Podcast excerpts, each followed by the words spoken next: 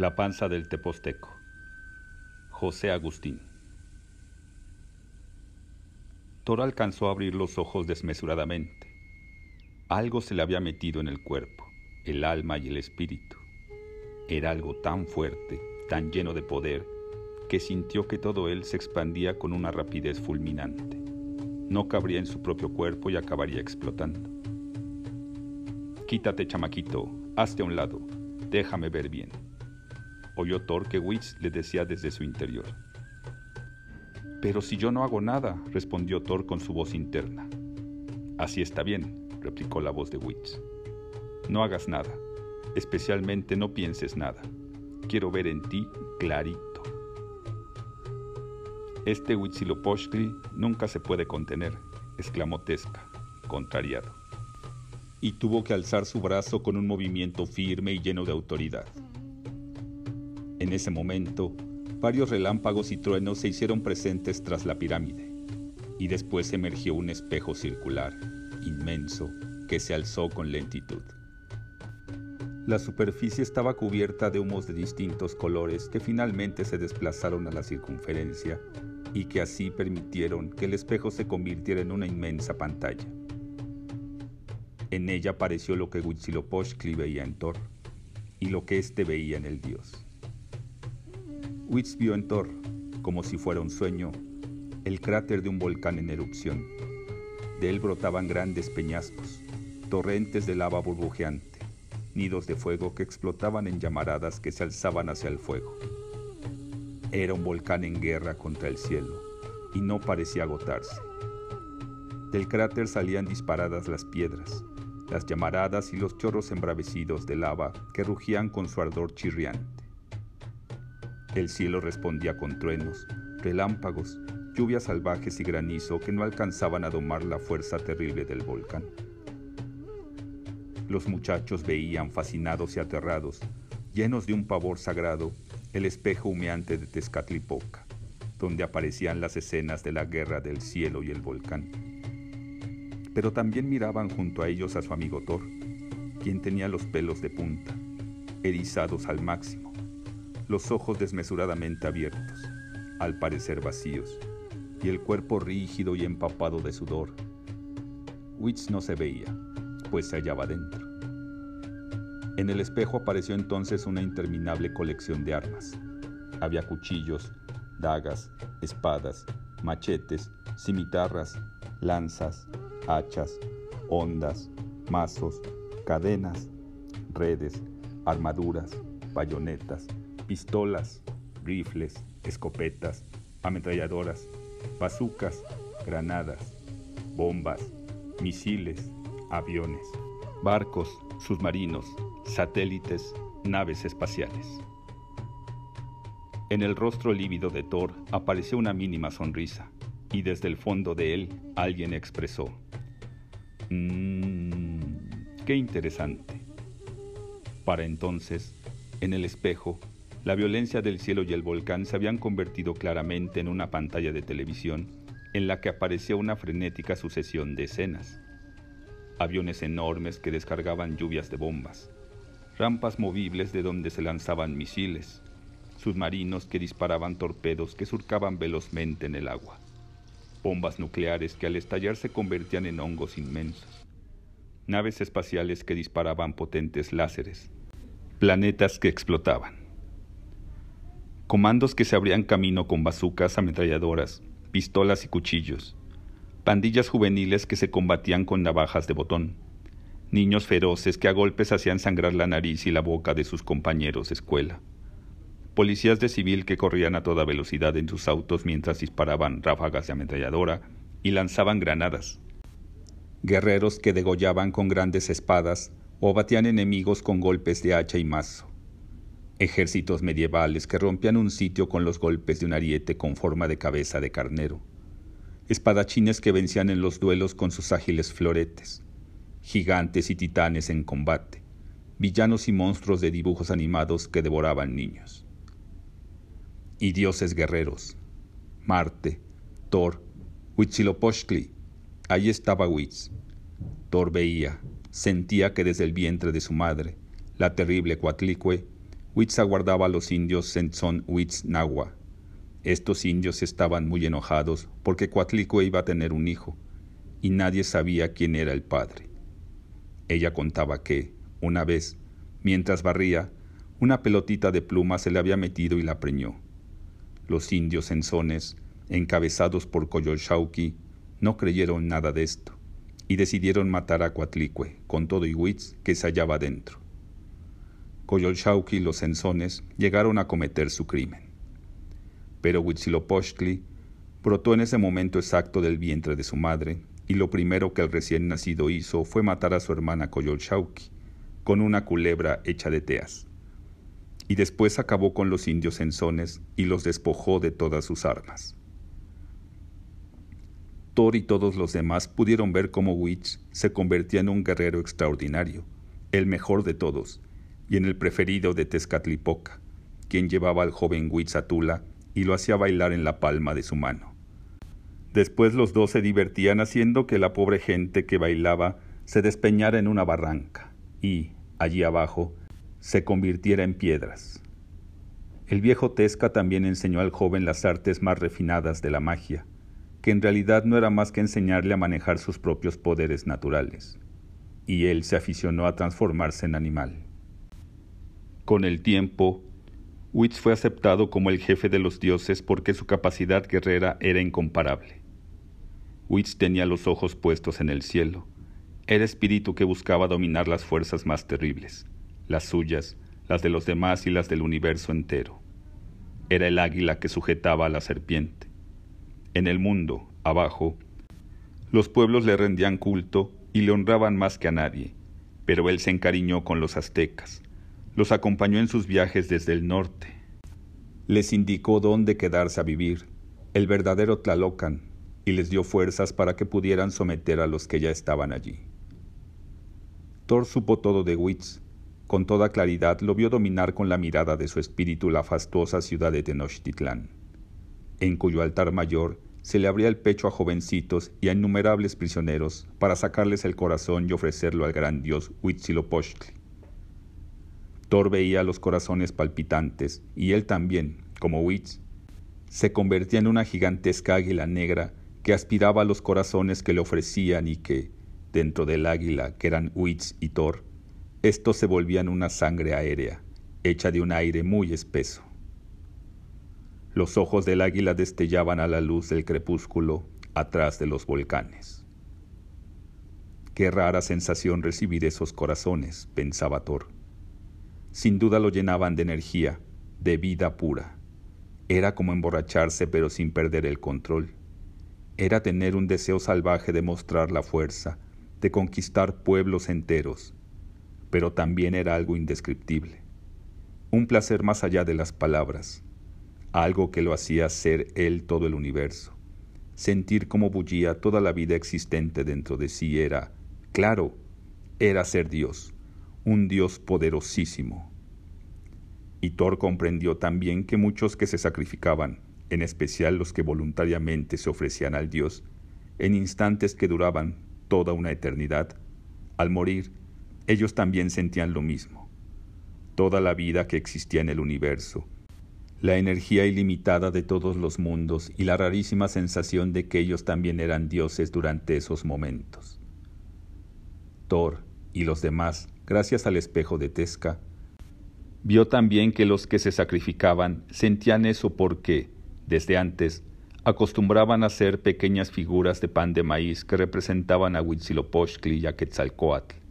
Este último mataba a Huitz, y los aztecas entonces partían la figura del dios muerto en pedacitos y se la comían, porque, al hacerlo, en verdad se comían la sangre y el cuerpo del dios.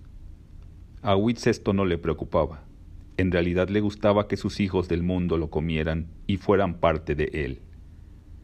Lo que no le agradaba era que Quetzalcoatl se encargara de matarlo, aunque solo fuera en una ceremonia religiosa.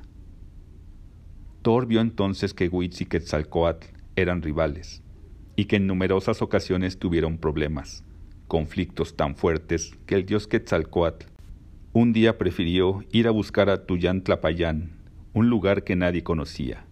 Si llegó alguna vez, nadie lo supo. Thor vio también que Witz no pudo dar la fuerza suficiente a su pueblo para que expulsara a los invasores blancos que un día llegaron con animales extraños, armas de fuego y dioses incomprensibles. Los aztecas se defendieron con el valor que les caracterizaba, pero los españoles dioses fueron más poderosos y finalmente los sometieron. Pero no solo eso. A diferencia de los aztecas, que cuando conquistaban a un pueblo le respetaban sus creencias, sus costumbres, y solo les pedían tributos y hombres para sacrificar, los españoles, en cambio, destruyeron piedra por piedra los grandes edificios de los aztecas. Dijeron que esos dioses eran demonios bárbaros e hicieron que los indios perdieran todo, empezando por lo que les daba sentido a su vida, la religión. Por eso los indios mexicanos se fueron encerrando en sí mismos, pues durante mucho tiempo no podían entender que, de golpe, bárbaramente, todo les hubiera cambiado. Solo la nueva señora, Guadalupe, la madre buena que tanto se parecía a la diosa Tonantzin, los pudo confortar y ayudarlos a resignarse a esos tiempos de servidumbre y esclavitud. Huitz y los demás dioses comprendieron entonces que cada vez tenían menos creyentes, y por tanto se retiraron al vientre del Teposteco. Cuando llegaron allí construyeron una nueva ciudad celestial, pero estaban tristes. Comprendían que se quedaban sin fieles, pero especialmente trataban de asimilar esa nueva realidad en la que un Dios, que era tres, los hubiera desplazado. Su única esperanza era saber, porque así estaba escrito, que un día Quetzalcoatl, el gran rival de Huitz, regresaría de Tuyán Tlapayán al Teposteco. Ese día caería el sello que los aislaba de los demás y todos ellos podrían regresar al mundo y hacer sus obras sin ser considerados demonios, sin antiguallas inútiles, sino verdaderos dioses que podían convivir con el Dios que era tres y con la Madre Guadalupe. Todos estarían vivos en México. Los dioses, a excepción de Tona y Chalch, estaban tristes, y los muchachos también, hasta que en el espejo humeante vieron lo que Witz ahora veía en Thor Vio su casa en la Ciudad de México, sus papás y sus problemas. Discutían mucho, o, si no, casi no se hablaban. A Thor le hacían mucho caso o casi nada, y los dos lo amaban, pero a veces se les olvidaba. Él los quería mucho, pero también los olvidaba, por la escuela y los amigos, por las travesuras y por la tremenda cantidad de comida y golosinas que Héctor se empacaba. Todos podían ver la infinidad de pequeñas figuras de juguete que el muchacho poseía, héroes y villanos del espacio, magos y demonios de la fantasía. Thor también tenía un estegosaurio de peluche en su cama, y allí estaban los juegos electrónicos, generalmente de guerra, las canciones, la infinidad de películas y de programas de televisión. Aparecieron también aspectos de su alma, muy cargada de fantasmas y pequeños monstruos, pero con una energía tremenda una capacidad de hacer cosas que aún estaba en bruto, sin definirse y sin utilizarse. Había algo en él, luminoso y radiante, que lo guiaba a través del inmenso laberinto negro que significaba tener trece años y estar creciendo y cambiando sin parar. De pronto, el espejo volvió a llenarse de humo, de tenue color azul, en toda la superficie. Y del corazón de Thor salió, disparado, un pequeño punto que en el trayecto se agrandó y que cuando apareció en micras de segundo, en el gran trono, ya era el majestuoso Huitzilopochtli, quien sonreía con una mezcla de desdén y de cariño. Ese gordito ya está listo. Nunca nos traicionaría, aunque en algún momento pudiera haber existido esa posibilidad, dijo. Tona y Shute sonrieron satisfechos. Pero Thor ya se reponía de la experiencia. ¡Wow! exclamó. Esto sí es de buenísima onda es otra cosa. Otra vez, Señor, estuvo padrísimo. Que se repita, que se repita. Todos rieron y Tesca comentó, de veras es goloso. Los muchachos se miraron entre sí con una extraña, tímida sonrisa. De alguna manera ya no sentían el temor de antes, sino que, incluso, se hallaban a gusto y excitados. Thor radiante. De esa manera, los mismos muchachos participaron de buena gana en los sondeos que les hicieron los dioses. El espejo de Tezcatlipoca permitió que dioses y humanos presenciaran los demás sondeos. La terrible Coatlicue también entró como huracán en Erika, y la diosa vio una niña sumamente fuerte en muchas cosas y muy débil en otras. Le gustaban las aventuras, los paseos, las discusiones, los pleitos. Siempre quería ser la número uno y sufría cuando no lo lograba. En casa era una tromba, y su madre procuraba ser la más femenina, pero a ella aún no le interesaban mucho los hombres, ni maquillarse ni tratar de parecer más grande. Erika ya era grande, capaz de hacer cualquier cosa y punto. Allí la veían, por ejemplo, robando sigilosamente la bolsa de su mamá para poder jugar a las maquinitas electrónicas con los chavos, oyendo a los deportes. Era una buenaza en voleibol, básquetbol y le hacía al béisbol y al fútbol, hasta al box.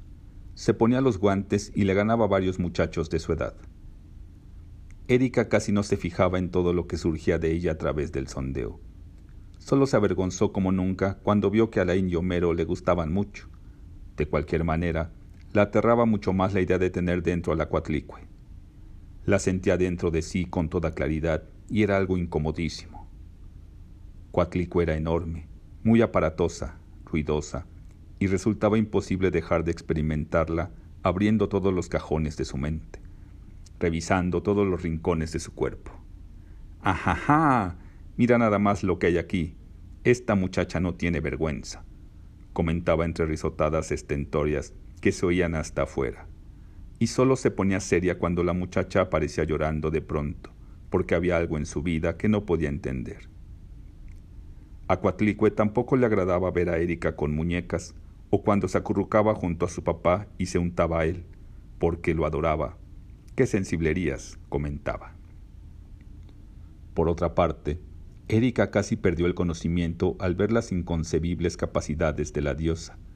Allí estaban los terremotos, los grandes huracanes, las erupciones de los volcanes, una fuerza natural indetenible y terrorífica, pero que también estaba cargada de vida, de movimiento y de alimento para todos los de la tierra. Solo la inmensa creatividad que había en Coatlicue hacía que se suavizaran sus facciones tan terribles, las más espantosas que alguien hubiera visto en su vida. Coatlicue terminó el sondeo y solo dijo que la niña estaba loca de atar, pero que era buena y podía confiarse en ella. Creo que ya no necesito la limpia, dijo Erika aún muy impresionada. La diosa del amor, Tlazulteutl, penetró en Indra a través de la vagina, como era de esperarse y todos vieron que le gustaban los baños prolongados, que su mamá le diera interminables masajes, secarse el pelo largo rato, maquillarse a escondidas, escoger su ropa de telas acariciantes con grandes cuidados, platicar con las amigas, observar a las señoras de mayor edad y, por supuesto, salir con los muchachos. Era muy hermosa, pero además tenía un poder de atracción que hacía que los jóvenes de su edad e incluso hombres más grandes se interesaran por ella. Algunos le explicaban que su nombre era de varón, de un dios de la India, y ella reía de tal forma que resultaba más encantadora aún. Tlazulteutl le susurró entonces que en realidad le gustaban tanto los hombres que hasta los llevaba en el nombre. A través de Tlazul, Indra conoció los grandes misterios del amor, se enteró de cosas que sólo habría aprendido a mayor edad. Supo que existía un placer tan delicado que podía darse hasta en la menstruación que la muchacha había experimentado ya y que, a diferencia de lo que decían muchas de sus compañeras y su propia mamá, no le había sido desagradable, sino fascinante. Pero también supo que el placer podía estar acompañado de dolores, de culpas y arrepentimiento, pues Tlazulteutl y sus hermanas no solo eran diosas del amor, sino que atendían las confesiones de los aztecas e imponían duros castigos a los penitentes. Por su parte, Chicomecoatl dejó ver a Yanira porque era la diosa de los mantenimientos. Ocuparse de la provisión de alimentos y de todo lo que se necesita en una casa era su gran placer. A Chico no le interesaba hacer la comida, ni limpiar, pero sí administrar, ver que cada cosa estuviera en su sitio y que no faltara nada.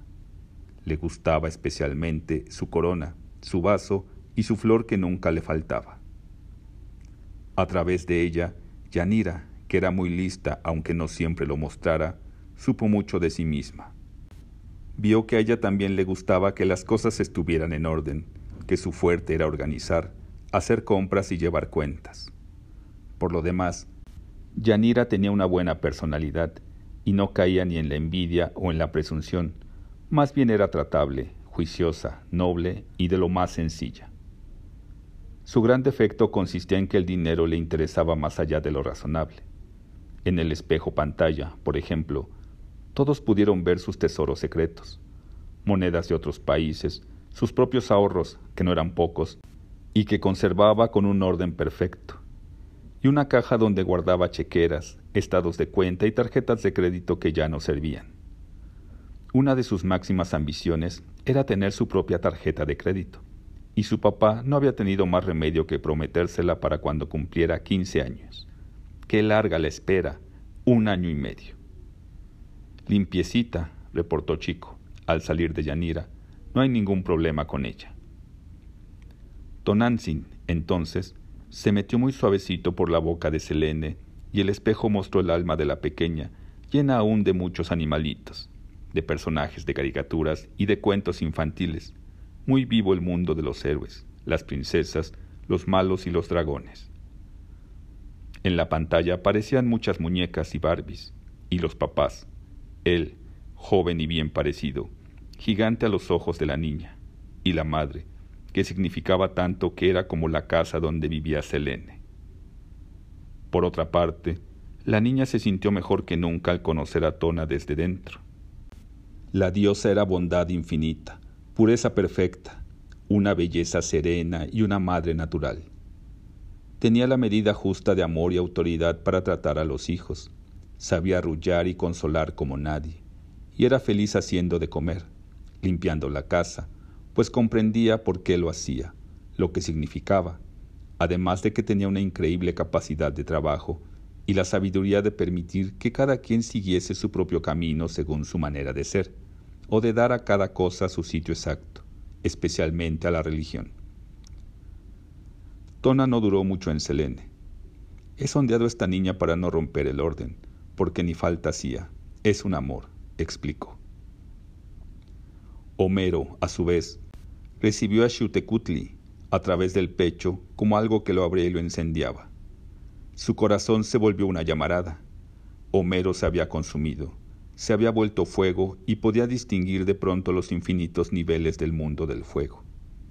Las estrellas, inmensas masas ígneas, los artificios de colores y vibrantes formas hermosísimas, los efímeros fuegos de petate, los de advertencia, los que protegen, los que iluminan, los que cocinan, los que calientan, los que purifican, los que queman, los que torturan, los que destruyen, los que acaban con todo, los que deslumbran, los tenues y acariciantes. Para Homero era el mundo del arte, la poesía y la música especialmente. Por eso Homero había creado su propio lenguaje y su propio universo, el tercer universo del cuarto cosmos, con todas sus estrellas, sistemas planetarios, satélites, mundos, razas y civilizaciones. Todo esto lo tenía un tanto confuso y a veces las historias y los personajes, los grandes mitos del tercer universo del cuarto cosmos, se revolvían mucho. El fuego de Shute era una invitación para ir a lo más alto, era una llama de espíritu que anhela llegar al cielo, la necesidad de apoyarse en algo. Si se acaba la leña, no existe la llama. En Homero se trataba de vivir sus trece años con una intensidad más bien rara. El rock le fascinaba, el más fuerte en especial, y también algunas cosas de música clásica, pues en su casa habían muchos libros y discos. También tenía dotes para el dibujo y componía música para los poemas que escribía. Tenía una imaginación desmesurada y por eso podía estar solo mucho tiempo, aunque también le gustaban mucho los amigos. Con ellos era seguro, pero más bien tímido. A Alain, Tlaloc se le metió por los ojos, navegó por las lágrimas, pasó a las venas, llegó al cerebro y se hizo presente en todo el cuerpo y la mente del joven. Muchacho, ¿me oyes bien? dijo Tlaloc desde el interior de Alain. Aquí estoy yo. Estate quietecito, no vaya a lastimarte. Sí, señor, respondió Alain aterrorizado. Con toda claridad sentía que Tlaloc se había instalado en él y que podía hacer lo que se le pegara la gana, empezando, claro, por bloquear sus pensamientos, sus decisiones y órdenes mentales. Qué horrible si me da comezón y este señor no me deja rascar. No te va a pasar nada si dejas de estar pensando estupideces. Piensas demasiado. Lo que ahora vas a hacer es dejarte llevar por la corriente. Y se arrancó. Tlaloc y Alain se convirtieron en un río de rápidos vertiginosos, que se curvaba caprichosamente entre grandes peñascos que rompían el agua y creaban espuma. La corriente era fuertísima, y Alain apenas podía resistir la presión tan tremenda en que se había convertido. El agua se convirtió en una larguísima cascada, una caída que parecía interminable y que al final estallaba en un inmenso lago circular. Después fluyó, serena, por un río de anchas márgenes que permitía contemplar la maravilla del paisaje y que desembocó en el mar.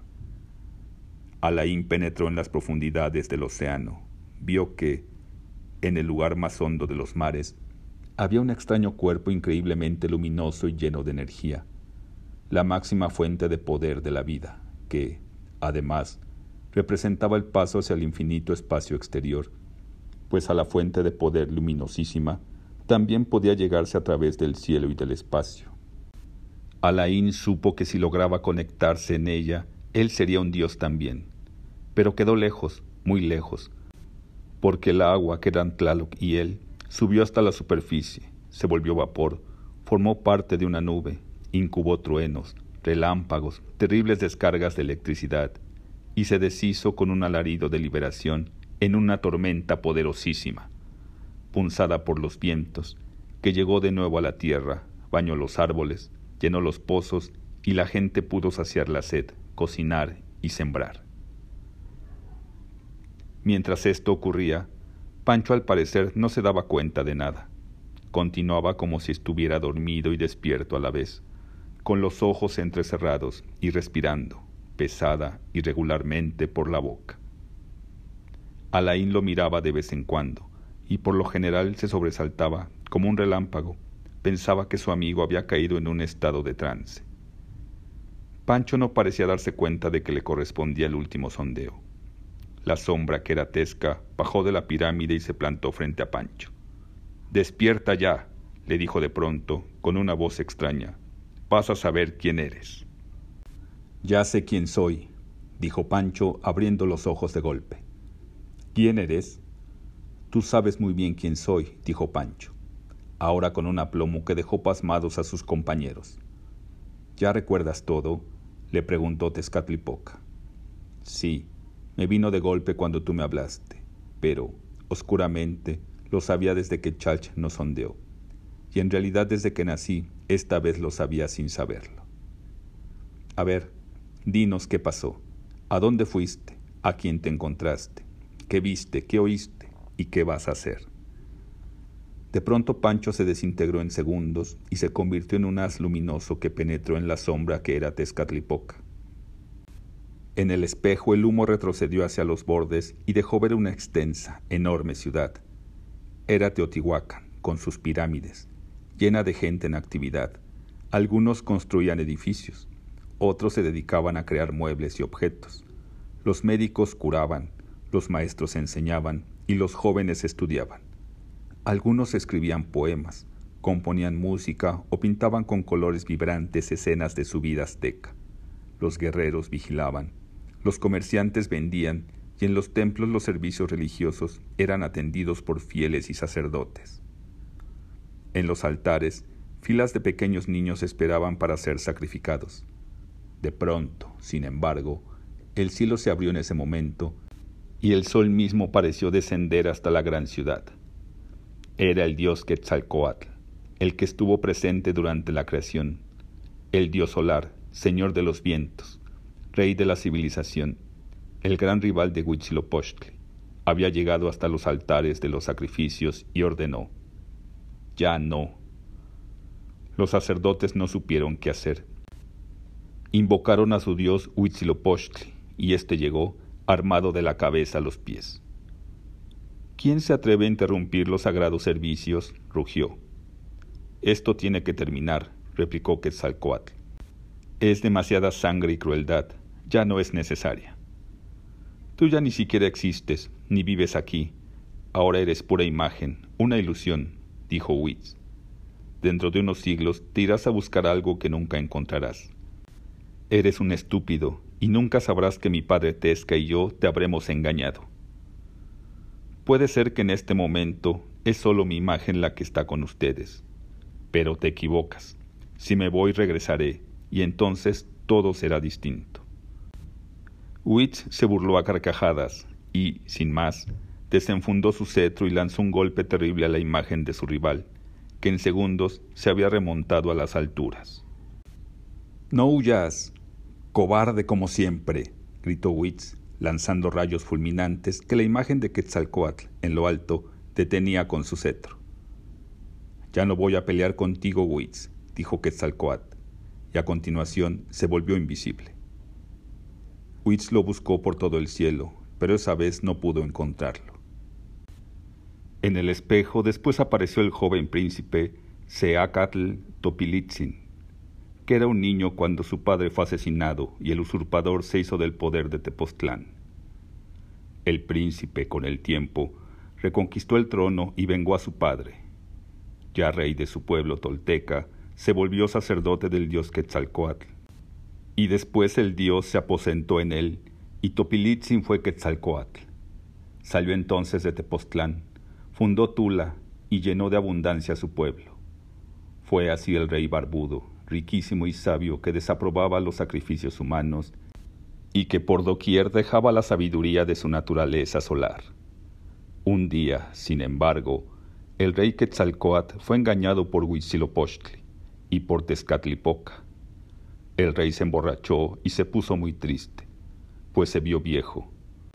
Tezca entonces le dijo que debería huir a Tuyán Tlayapán, donde otro viejo como él lo esperaba para conversar.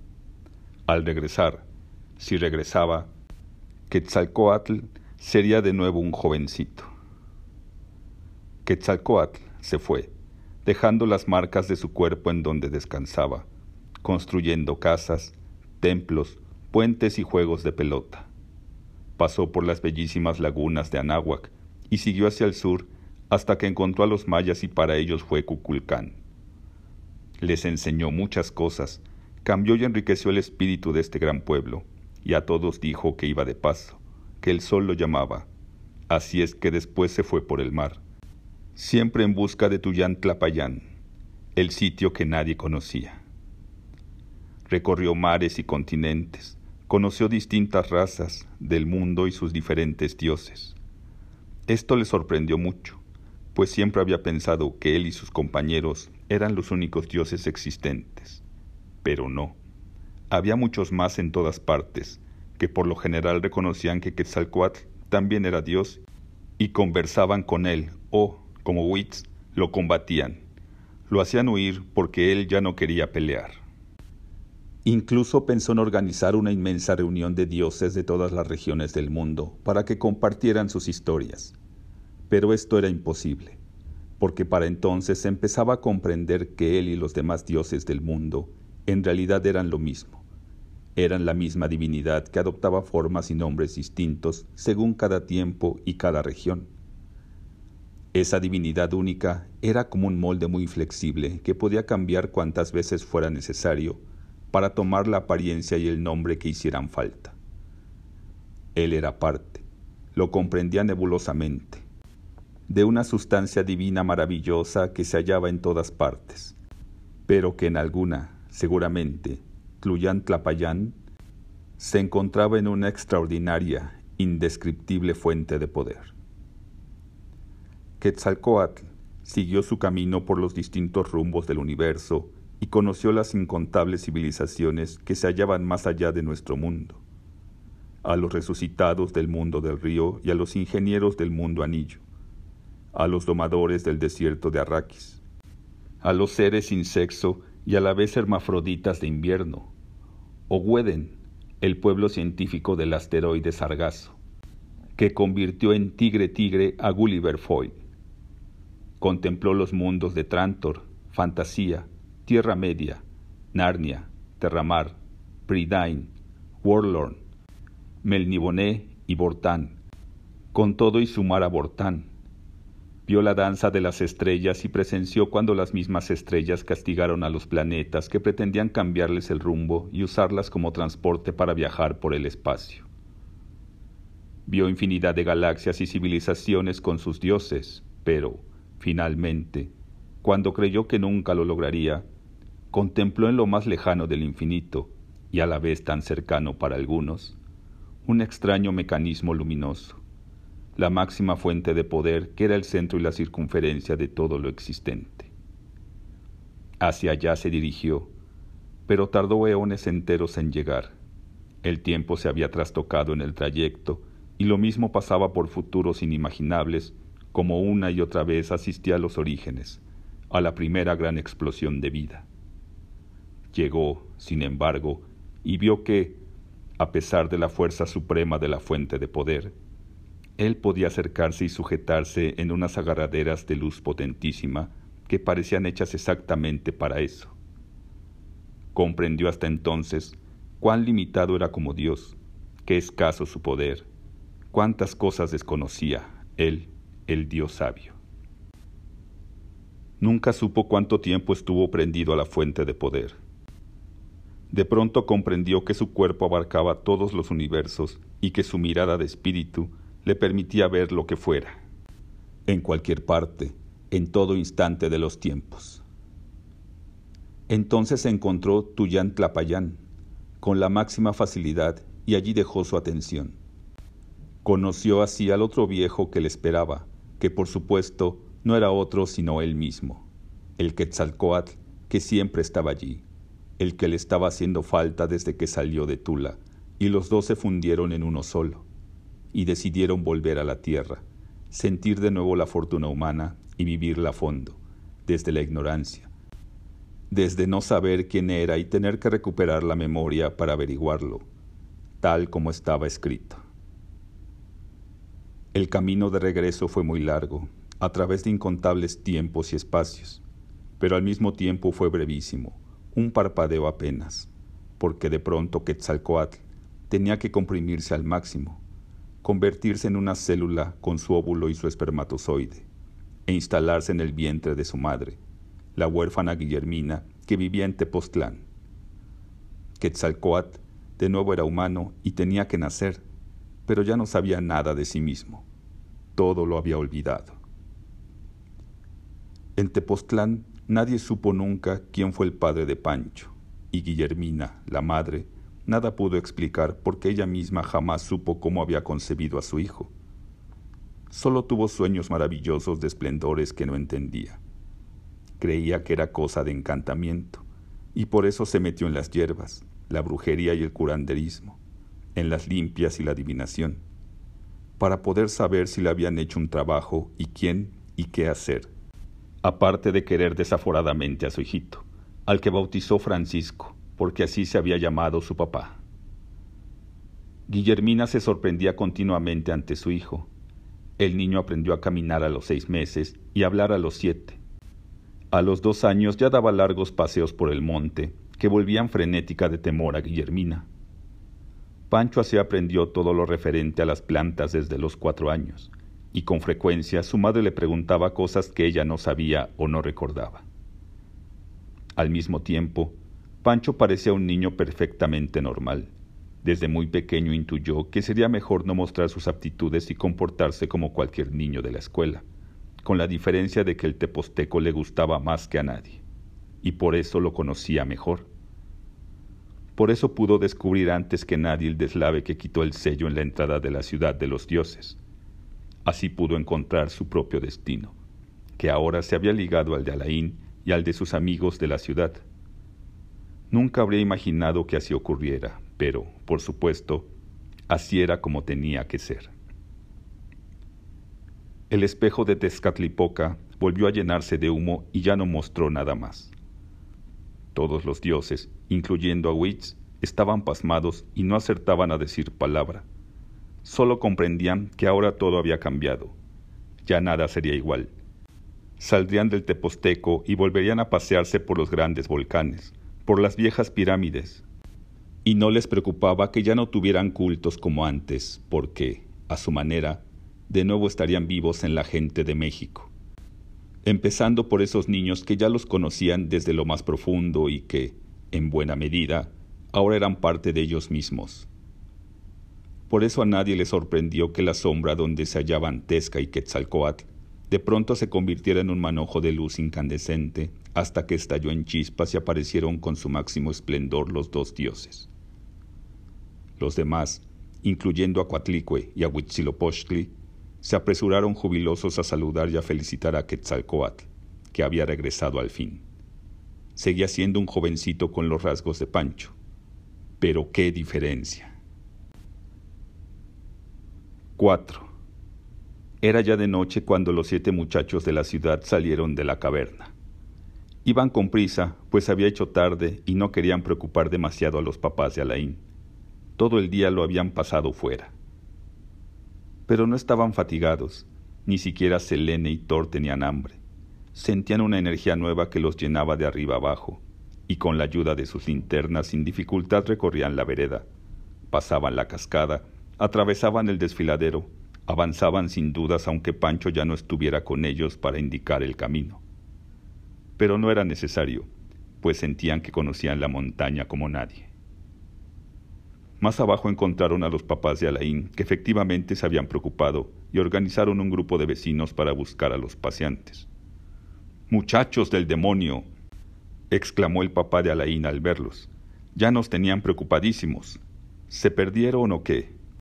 Inquirió mientras Coral abrazaba y besaba a su hijito. Nos metimos en una caverna gigantesca, dijo Selene. Una caverna increíble. ¡Guau! agregó Thor. Pero no nos perdimos, empezó a decir Alain. No, no nos perdimos, le quitó la palabra Erika. Siempre supimos por dónde ir. Y Pancho, no lo veo. Se quedó con unos amigos que encontró allá arriba, dijo Alain con absoluta seguridad. Sí, corroboró Erika. ¿Y su mamá? Se va a preocupar. ¿Ya sabe?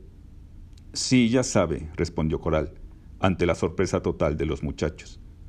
Antes de venir a buscarlos, pasé por Guillermina para ver si quería acompañarnos, y me dijo que los chavos iban a regresar sin Pancho, y que no nos preocupáramos, porque estaban bien y ya venían de vuelta. ¿Tú crees? ¿Cómo lo sabía? Es bruja, ¿no? rió el papá de Alain. Los siete muchachos estaban pasmados. ¿Y qué comieron? ¿Se acabaron todo? preguntó Coral, que de nuevo abrazaba a Alain. Comimos riquísimo, respondió Thor. Guisados, molito, tortillas verdes. Ay, sí. ¿Cuál teposteco? Ustedes se fueron al mercado, dijo Coral. No, de veras, quedó comida y muchas chocasitas, informó Selene. ¿Y qué encontraron? preguntó el papá encontramos, empezó a decir Erika. A los dioses aztecas, terminó Alain de lo más contento. Son padrísimos, agregó Yanira. Divinos, dijo Indra. Pues claro que son divinos, tarada, comentó Alain. Son dioses, ¿no? Yo voy a escribir un largo poema sobre todo eso. ¡Qué imaginación! dijo Coral. Ven, les dije que nadie nos iba a creer, deslizó Yanira. Para la falta que hace, asentó Homero. Yo veo distintos a estos chavos, dijo el papá de Alain. Sí, asintió Coral, como que se sienten más sabrositos. Señora, ¿no me habló un chavo de México que se llama Rubén? le preguntó Indra, con expresión soñadora y un brillo en la mirada verdaderamente divino.